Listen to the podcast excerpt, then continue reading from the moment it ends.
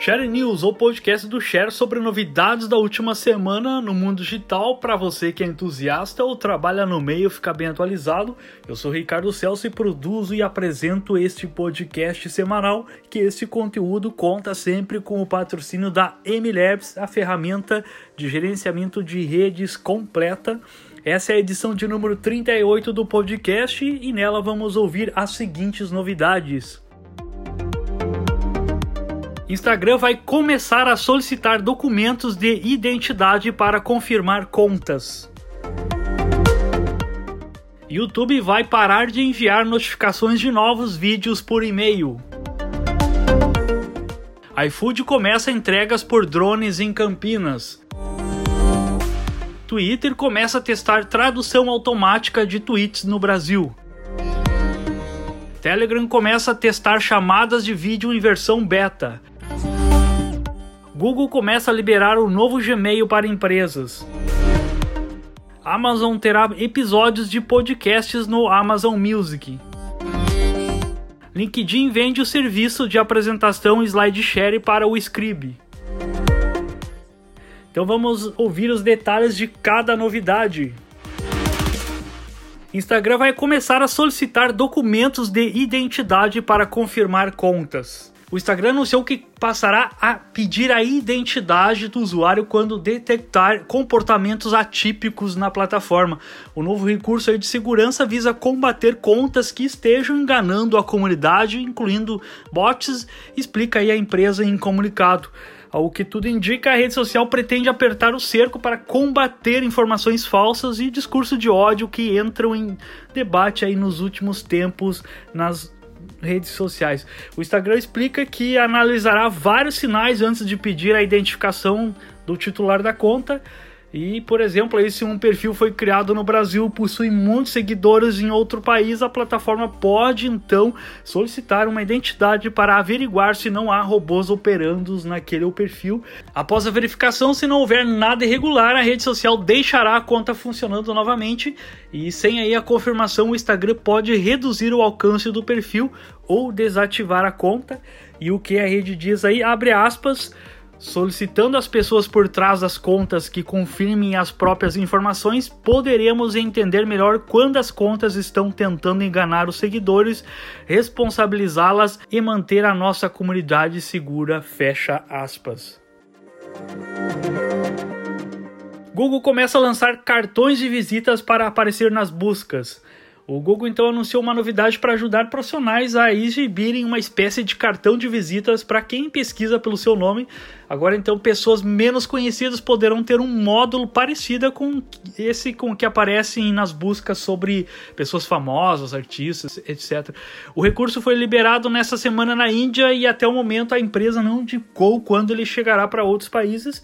O cartão de visitas nas buscas ajuda quem está começando o um negócio e pretende aumentar sua presença na internet e com ele aí é possível destacar informações de contato, como telefone, e-mail e profissão, para ajudar quem busca por seus serviços e também é possível informar o site e as suas páginas de Facebook e Instagram. Em seu blog, o Google indicou que possui vários controles para garantir a qualidade das informações dos cartões de visitas e impedir aí que pessoas tentem se passar por outras. A empresa ainda informa que cada conta poderá criar somente um cartão de visitas e que usuários poderão remover o perfil público caso aí não queiram que seus dados continuem aparecendo na busca.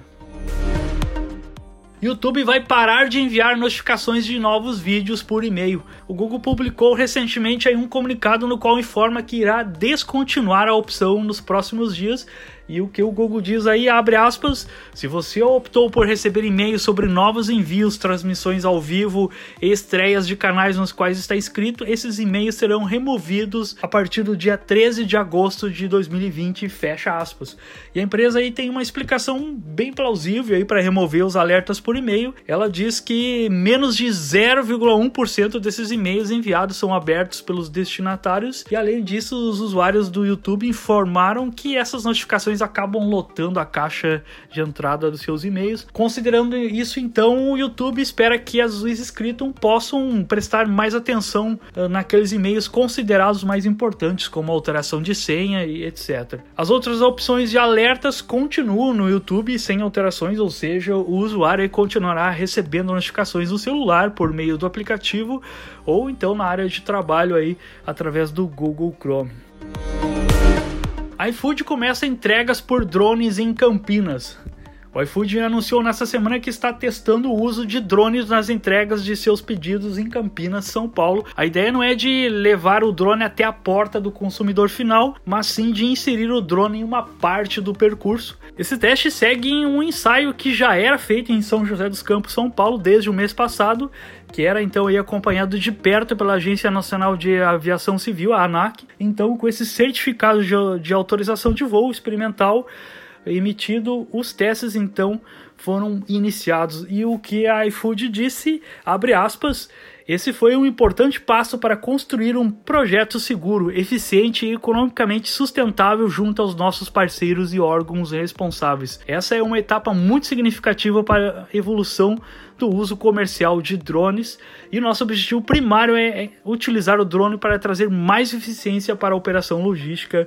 Fecha aspas. Twitter começa a testar tradução automática de tweets no Brasil. O Twitter então começou a testar um novo recurso para traduzir publicações automaticamente no Brasil. A novidade aí foi anunciada pela rede social nessa semana e assim os tweets escritos em outras línguas serão exibidos no idioma do usuário sem precisar apertar qualquer tipo de botão para fazer a tradução. O recurso experimental chega para facilitar a compreensão das conversas realizadas no Twitter e com ele o usuário não precisará mais abrir a publicação e recorrer aí ao botão traduzir tweet para vê-lo na língua selecionada nas preferências da rede social e no lugar de todo o processo então será realizado automaticamente na página inicial da plataforma. Telegram começa a testar chamadas de vídeo em versão beta. O Telegram deve liberar as chamadas de vídeo pelo mensageiro muito em breve. O recurso aí de videoconferência já aparece na versão experimental do aplicativo de mensagens, tanto para Android quanto para iOS. E as, as videochamadas aí são aguardadas desde abril, quando o Telegram prometeu o recurso sem revelar muitos detalhes aí após quando ele atingiu 400 milhões de usuários ativos por mês. E ainda não há previsão de lançamento oficial para todos os usuários dessa novidade no mensageiro. Google começa a liberar novo Gmail para empresas. O Google então anunciou nessa semana que começou a atualização do aplicativo de Gmail que acessa contas corporativas a maior novidade é que com essa atualização o aplicativo passa a integrar mais ferramentas de comunicação, como é o caso aí do Google Meet e o Chat em um só lugar. A mudança para esse novo aplicativo já estava em desenvolvimento e testes desde a primeira quinzena de julho, e quando aí a gigante de buscas prometeu unificar mensageiros a outros aplicativos da empresa em um único local, seja aí para computador, Android ou até mesmo para dispositivos com iOS. A nova versão do Gmail começa em contas G Suite a partir dessa semana, com prazo de 15 dias para aparecer para todos os usuários. Amazon terá episódios de podcasts no Amazon Music. Finalmente aí os podcasts estão chegando à Amazon Music, a plataforma de streaming de música da Amazon. Além aí do Amazon Music, os episódios de podcasts estarão disponíveis também no Audible, serviço aí de audiolivros que ainda não está disponível oficialmente aí no Brasil. Sem divulgar uma data oficial, um e-mail interno revela que os usuários da Amazon Music e do Audible poderão em breve assinar, baixar e transmitir podcasts através dos dois serviços gratuitamente. Os programas no Amazon Music vão estar disponíveis tanto para clientes premium como para quem ainda não possui uma assinatura. Ainda não há uma data oficial de lançamento da novidade. LinkedIn vende serviço de apresentação SlideShare para o Scribe.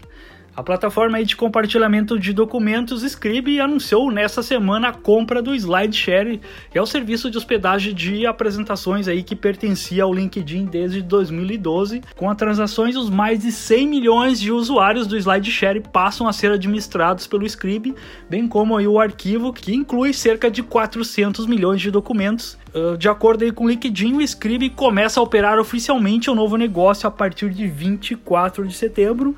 E para os usuários que optarem pela manutenção de suas contas, as apresentações e os documentos enviados para o SlideShare permanecerão ativos no site e no aplicativo do serviço, que agora aí vai estar sobre as políticas de privacidade e termos de uso do Scribe.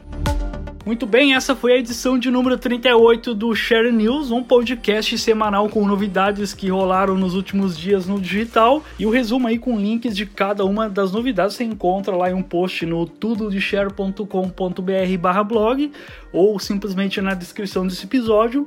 Share News conta sempre com o patrocínio da MLabs. Acesse lá mlabs.com.br e faça um teste grátis. Muito obrigado aqui pela sua companhia nesse episódio e até o próximo.